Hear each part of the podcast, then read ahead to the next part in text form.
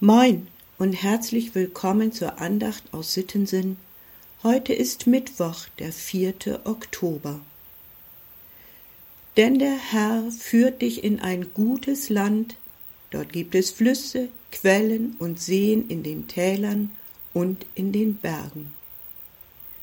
Das achte Kapitel im fünften Buch Mose, aus dem die heutige Losung genommen ist, lohnt sich einmal ganz durchzulesen ich glaube, nur so kann man den Vers richtig verstehen.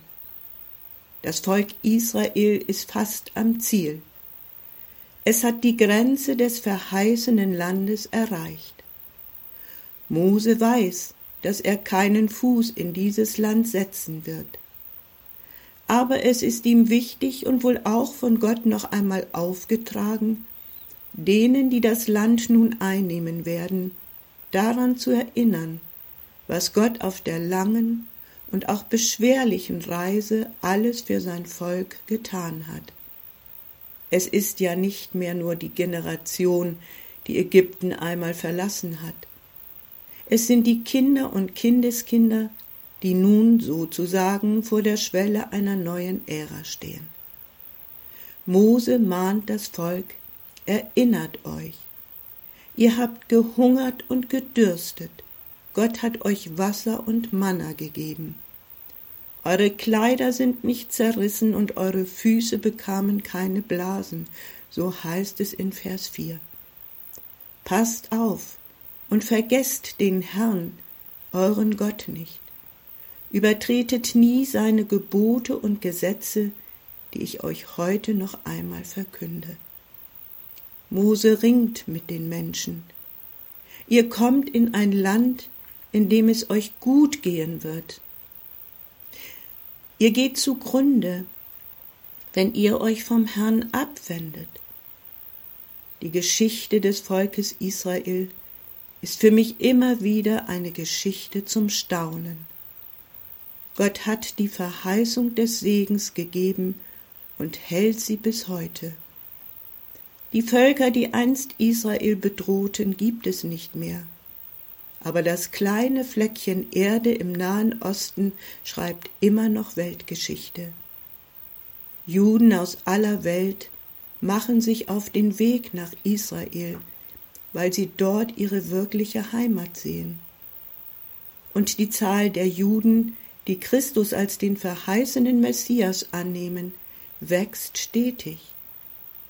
Israel ist eine Herausforderung für die Welt, und wir dürfen gespannt sein, was sich zu unseren Lebzeiten noch alles ereignen wird und was uns schon in der Bibel als Verheißung genannt worden ist.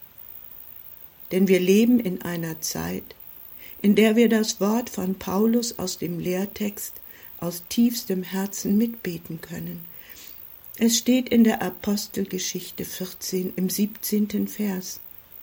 Gott hat sich nicht unbezeugt gelassen, hat viel Gutes getan und euch vom Himmel Regen und fruchtbare Zeiten gegeben, hat euch ernährt und euch mit Freude erfüllt. Er, Gott, steht zu seinem Volk. Wir müssen nicht mit allem einverstanden sein, was dort in Israel gerade politisch passiert. Menschliche Mächte machen sich wie überall stark. Schon im Alten Testament können wir lesen, wie Gott so manches Mal an seinem Volk verzweifelt ist.